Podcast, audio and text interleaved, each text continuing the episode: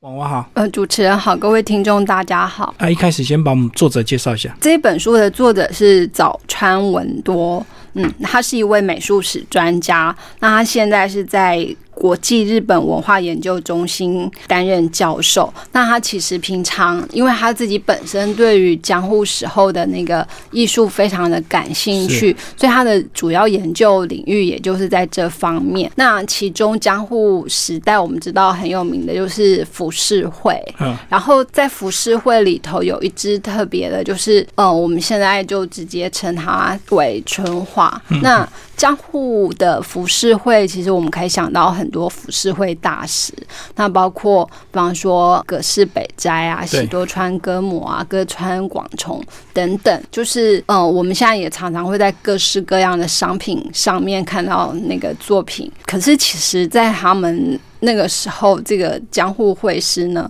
他可以画的东西非常的多。那除了比方说哦，我们看到的那个风景画。那像那个什么富士山啊，或者是那个呃浪啊、白浪那些之外，那其实他们也画了很多江户时候人的日常生活。然后在日常生活里头呢，当然吃喝拉撒睡这些都跑不掉。对，然后还有包括就是关于性性生活，嗯，而且江户那个时候其实没有太多的道德。规范跟教条，所以其实整个是很自由的状态。那这些会师呢，他们会睁大眼睛去观察，所以这个包括性生活也是他们的观察范围之一。所以他们就把他们所观察到的种种画面，然后用他们的画笔记录下来。所以其实，呃，我们现在可能想到说，哎，春画不是都是就是。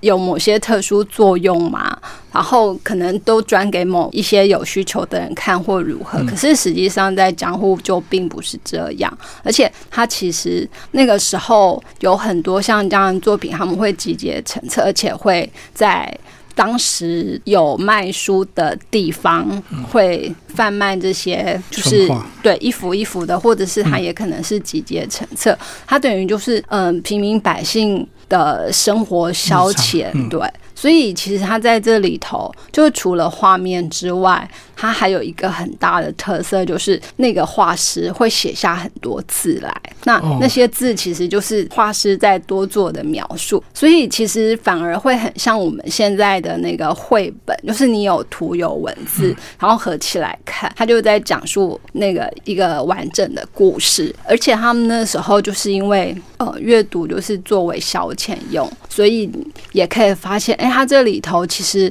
他的故事、他的文字看起来。起来就是，如果你看得懂的话，那会觉得哎，怎么这么好玩？嗯，甚至有一些就是会用有点黑色幽默的方式来处理。嗯，所以它就有点像政治漫画一样，一张漫画出来之后，那个漫画家就会旁边注记了很多这个幽默的事情，这样让你更容易看得懂他到底想要表达什么样。对，而且就是。他们的话，一方面会有那个，包括比方说，哎，季节啊，或者是画中人物身份啊，然后他们可能会有些什么样的行为啊，然后那些对白，就是有时候他就是用很讽刺的方式来来表现，然后有时候又是让你看起来很像，就是因为他就是要讲一个笑话给你听，因为这就是。就是他们农忙之后，或者是工作一整天之后，整个放松下来的种种娱乐，那也包括，比方说在冬天里头，他也不能干嘛，所以可能就是弹弹琴。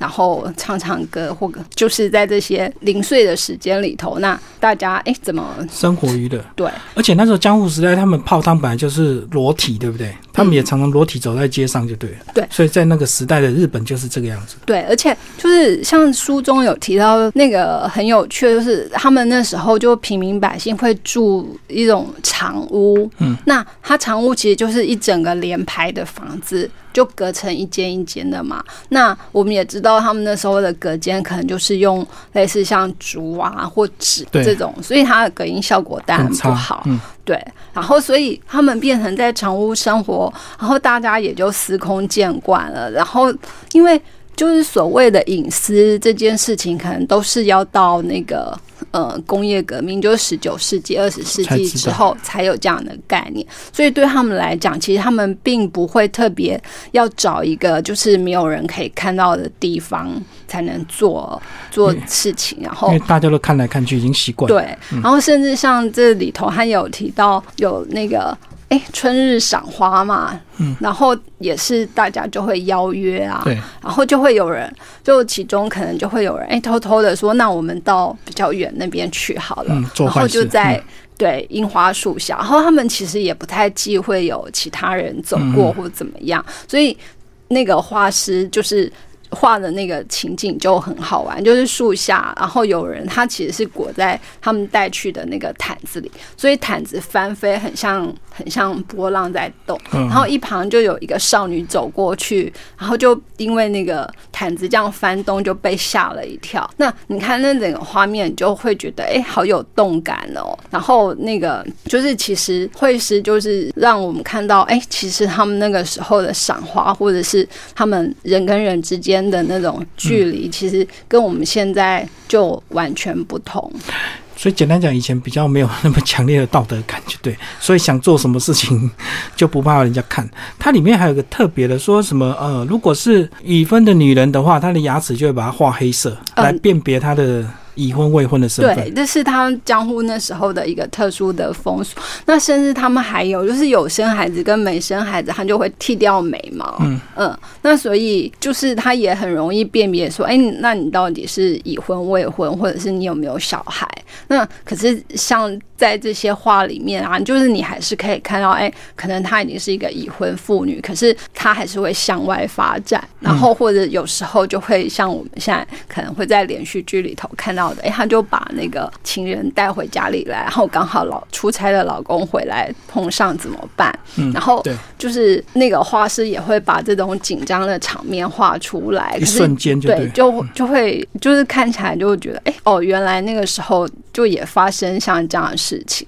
然后像他们那个时候还有就是一些商家，那他们培养那个就是在家里工作的一些下人，长工啊，对，可能就是从小开始培养起吧。然后可能他们都是就是无偿的在那边工作，然后边工作边学习呃嗯技能。然后有时候呢，其实这里头有看到，哎，可能那个老板会对来家里帮佣的女佣下手。骚扰。对，嗯然后也会有那个老板娘可能觉得啊哇，这个小厮看起来就是眉清目秀又聪明伶俐，就也会借故带着他去看戏，然后就在外面发生关系。就是他们这里头其实那个画师也不会特别就是一定要去挑哎男的男的帅女的美，而是他真的就把不管从、嗯。对男女老少，然后甚至会有现在我们看起来可能觉得哎怎么可以发生这样的事情，就是包括比方说他们去那个当时的私塾叫做四子屋，那老师教学生嘛，可是可能就是学生因为年少，然后他们就出场那个禁果怎么样，然后甚至也会有老师对学生动手，甚至它里头也提到，哎、其实当时的老师反而还比较常向男学生动下手就对。对，可是其实因为都没有那些我们现在的这些批判观念，所以他们那个时候反而不会因为这样而觉得有罪恶感或者是羞耻感什么的。对啊，那就像吃饭跟那个、呃日常生活一样。对，所以其实我们就也不用特别用那个有色的眼光来看这本书。那甚至其实春画也曾经在那个大英博物馆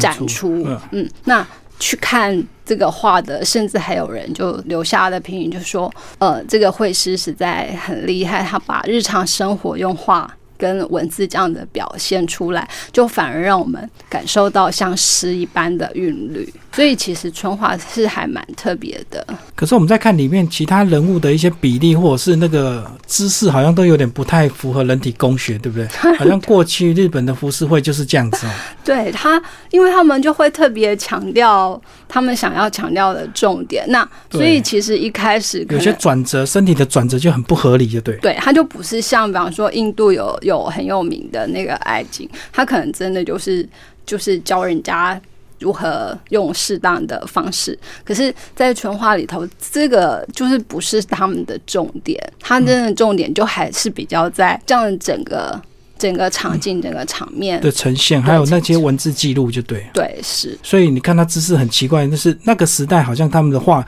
并不是那么讲究，像西方美术那种素描人体的精准。对他们其实。精确不是他们想要追求的，而是那个表现的意境。我觉得这是就不管是日本的浮世绘，或者是那个中国的山水画，就是你不能用实际比例去看它，对，不然你就会觉得哇，整个很奇怪。嗯嗯。那其实你们这本书分类也分得蛮详细，就是你们把春画的一些以主题性来做分类，包括春夏秋冬啊，或者是小孩子有关的，或者是到老年人，做一个主题性的一个叙述，这样子。对。这是作者他特别使用来看，就是在这本书里头，它特别架构出来的那个分析观赏的大纲。因为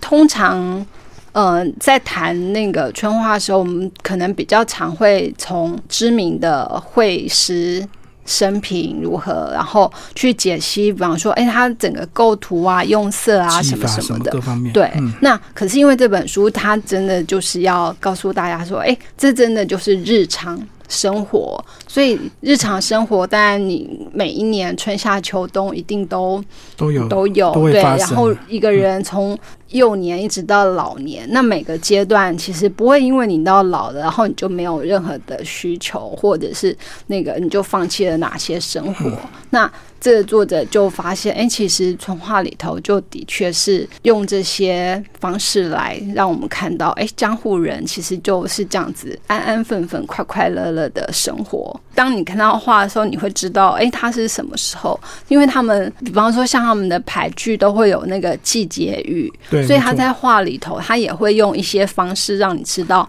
哎，这幅画其实他描绘的是哪个季节。所以包括像有一幅，就是有一个女子。她就撑着手肘，然后撑着她的脸颊，然后在那个看着江上的小舟泛过，然后天空中就是烟火不断。嗯嗯，那。从烟火来判断，我们就知道，哎，这个就是夏季的气点。川上的小船呢，其实就是他们那时候也是有一个那个开合季，所以就把这些线索连接起来，你就知道说，哎，它这一幅画，它其实就是在什么时候表现，什么时候什么季节。对，那就是去看他们的画会藏的这些线索，对，包括背景也会看得出来。嗯，所以其实还蛮好玩的。就除了你看它的。颜色或者是就是构图之外，就是透过文化面来欣赏就对了。对，好，谢谢王华为大家介绍这本书《春画一窥江户人的日常性生活》，践行文化出版。